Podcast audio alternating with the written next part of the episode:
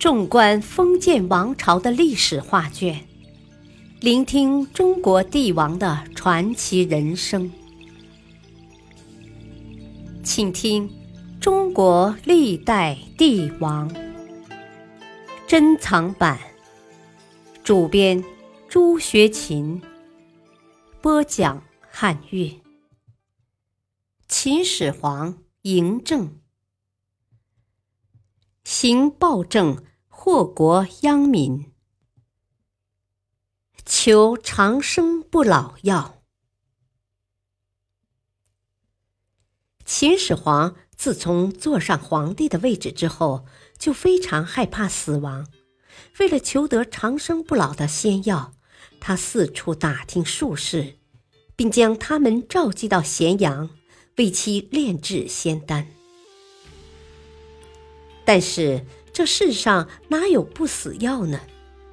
眼看时间一天天过去，术士们百般推脱，秦始皇明白自己上当受骗了。这时恰好发生了儒生散布反对言论的事件，于是他顺水推舟，将这些炼药不成的术士也一并活埋了。不过，尽管如此，秦始皇并未死心。他曾多次南巡，除了视察长城的修筑情况、了解民情之外，还有一件他念念不忘的大事，那就是寻找三神山，求取长生不老药。秦始皇第一次东巡山东，是在公元前两百一十九年。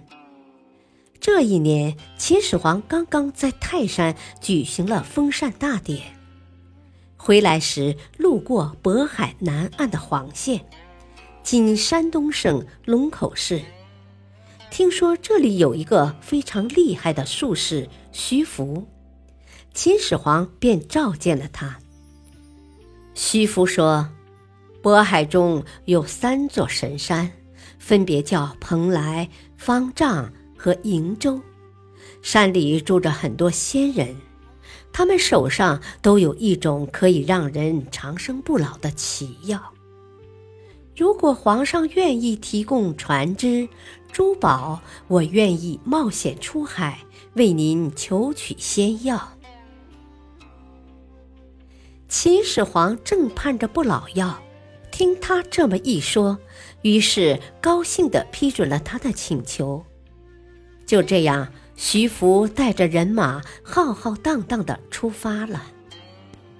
徐福之人又称徐氏，秦琅琊（今山东胶南琅琊台西北人），字君房。秦始皇二十八年（公元前两百一十九年），上书言海中有三神山，请斋戒求之。后奉命入海，一无所得。三十七年，复入海，率童男童女三千，携五谷，百工而不归。传说东渡日本定居。今日本福冈等地有徐福庙。在秦始皇的预演忘川中，徐福回来了。他说。臣在海中遇到海神，告诉他想求取仙药，没想到海神觉得礼物太少，只能进去参观。臣在蓬莱山见到了灵芝生成的宫阙，里面的仙人个个光彩照人。臣问他们需要什么礼物才能得到仙药，海神说。必须用三千童男童女作为献礼。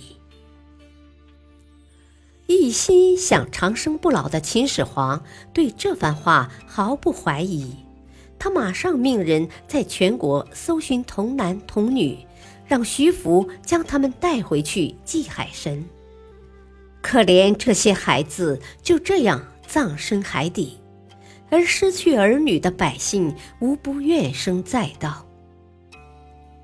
公元前两百一十八年春天，秦始皇再次东巡山东，距离上次还不到一年时间。但这次徐福入海没有回来，他只得先返回咸阳。公元前两百一十年，秦始皇第三次东巡，这一次徐福亲自从家乡赶来面见皇帝。从他最初入海求仙，到现在已经过了十年时间，期间耗费了大量的人力和财力。但他始终没有拿出不死药。为了逃避惩罚，徐福只好禀报说：“虽然长生不老药就在蓬莱仙山，但海神派了大蛟龙守护，一般人无法靠近呢。希望您增派一些弓箭能手同去。”秦始皇一口答应。为了给徐福扫清道路，他甚至派人带上捕鱼工具，亲自入海捕捉大蛟龙。他们一行人乘船从琅琊港出发，一路并没有什么发现，直到临近知府，才看见一条大鱼。秦始皇杀死大鱼之后，便返回咸阳了。在返回的路上，秦始皇病死于沙丘平台，今河北省平乡县。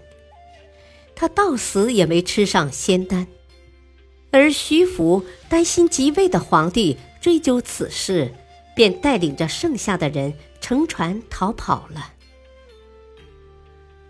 为了求得长生不老仙丹，秦始皇耗费了巨大的财力，还使无辜的人。葬身海底，加深了人民的苦难。感谢收听，下期播讲阿房阿房王始皇。敬请收听，再会。